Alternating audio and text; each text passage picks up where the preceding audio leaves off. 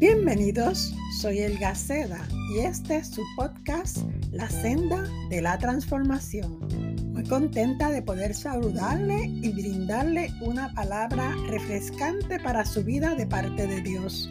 Nuestra plática girará alrededor de la siguiente pregunta. ¿Con qué Dios te lo dijo?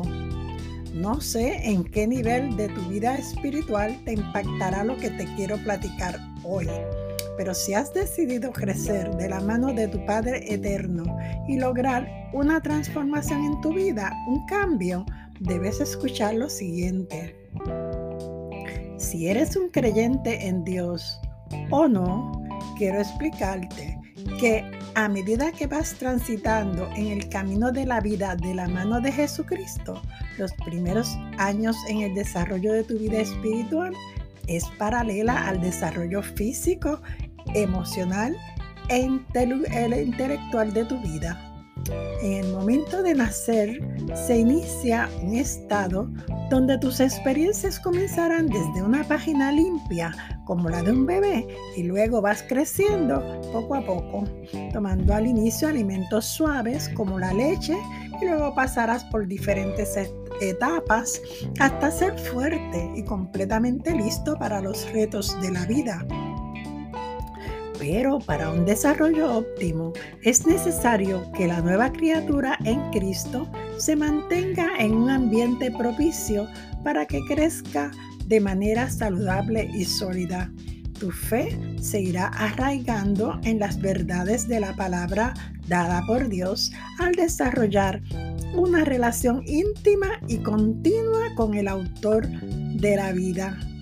De esta manera podrás pasar la prueba de este mundo cuando se acerque aquel que te dirá con que Dios te lo dijo. ¿Estás seguro? ¿Segura? Jesús advirtió a sus discípulos en Mateo 12, 43 al 45 que cuando nuestra casa espiritual es liberada de todo lo que nos impide vivir conforme a la voluntad de Dios, Dios la vacía con el propósito de bendecirnos haciéndonos sus hijos. Para ello debemos comenzar a llenarla de la palabra y pedir la habitación del Espíritu Santo en nuestras vidas. Te daré una explicación básica sobre lo que quiso decir Jesús. Cuando nuestra casa espiritual es liberada de la inmundicia que habita en ella, no puede permanecer vacía, debe ser llenada con Dios. Y eso solo lo puede hacer Dios si le crees a Él. ¿Por qué? Cuando la casa del hombre, o sea, la casa espiritual, es desalojada y no se llena del caudal de vida del río de Dios, que es el Espíritu Santo, esta su habitación vuelve a ser invadida por el maligno. Este comenzará a regresar a su casa susurrando con que Dios te lo dijo. La palabra de Dios es el único antídoto o desinfectante efectivo cuando el niño que está en nosotros comienza a enfermarse. Así como el COVID-19 ha enseñado a la humanidad que necesita un método más poderoso para combatir su ataque a la vida humana, de igual manera es necesario reconocer que, un mal más terrible que esta pandemia sigue arropando al mundo y a cada habitante. Una pandemia de pecado, de maldad, avaricia, de error, de injusticia y de odio. Una pandemia que se desencadena cada día más cuando damos acceso a la pregunta de la serpiente al primer habitante de este mundo con que Dios os ha dicho. Eso lo podemos leer en Génesis 3.1. Lo que Dios quiere darte es mucho mayor que lo que tú quieres pedirle o recibir de parte de Él. Solo necesitas creerle. Eso significa tener fe en Jesucristo su Hijo y su provisión de salvación para ti. ¿Te ha asaltado algún espíritu de incredulidad susurrándote con que Dios te lo dijo? ¿Necesitas ayuda? ¿Sientes que la incredulidad te paraliza? Te contaré de un hombre que fue a Jesús suplicándole que libertara a su hijo, un muchacho que desde niño era poseído por un espíritu de sordera y mudez. Este espíritu inmundo hacía al muchacho tirarse al fuego y en el agua tratando de matarlo. Como entenderás, su sordera y mudez no era una condición física, era producido por un espíritu inmundo. Este padre, desesperado, acudió al Señor y le dijo, si puedes hacer algo, ten misericordia de nosotros y ayúdanos. Jesús le respondió, si puedes creer, al que cree, todo le es posible. E inmediatamente el padre del muchacho clamó y dijo, creo, ayuda mi incredulidad. Entonces el muchacho fue liberado.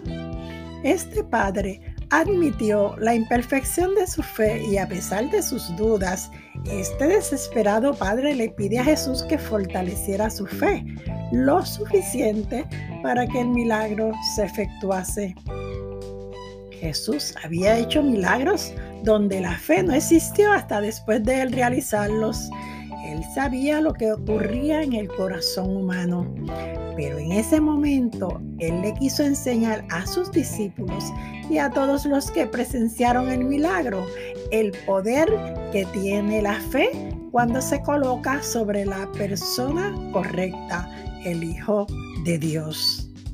La fe no necesita de pruebas, solo es una convicción profunda y la certeza de lo que esperamos sin siquiera haberlo visto. Jesús le dijo a Felipe, porque has visto, has creído. Dichosos los que no vieron y sin embargo creyeron. Eso usted lo podrá encontrar en Juan 20, 29. ¿Eres incrédulo o incrédula? Solo deja descansar tu mente y corazón en las manos de Jesucristo, el Hijo de Dios. Él te puede ayudar aún en medio de tu incredulidad y puede realizar tu milagro. Él es todo amor, solo necesita una pequeña porción de fe en tu corazón hacia su persona. Solo ten fe. Para aquel padre no fue sencillo tener fe pero se postró ante Jesús y le rogó, Señor, creo, ayuda a mi incredulidad. Dios no es un hombre para que mienta, ni hijo de hombre para que se arrepienta. Él dijo y no hará, habló y no lo ejecutará. El Espíritu Santo te ayudará en tu camino de fe cada vez que llegue el susurro de con que Dios te lo dijo. Mantén tu fe sólida y saludable. Llénate de los sueños de Dios. Cuida tu ambiente como se cuida el ambiente de un bebé. Crece en intimidad con tu Señor y Salvador y así podrás parar las voces de incredulidad que llegan a tus oídos. Así nos ayude Dios a fortalecer nuestra fe cada día. Ha sido un deleite del corazón poder ofrecerte estas palabras.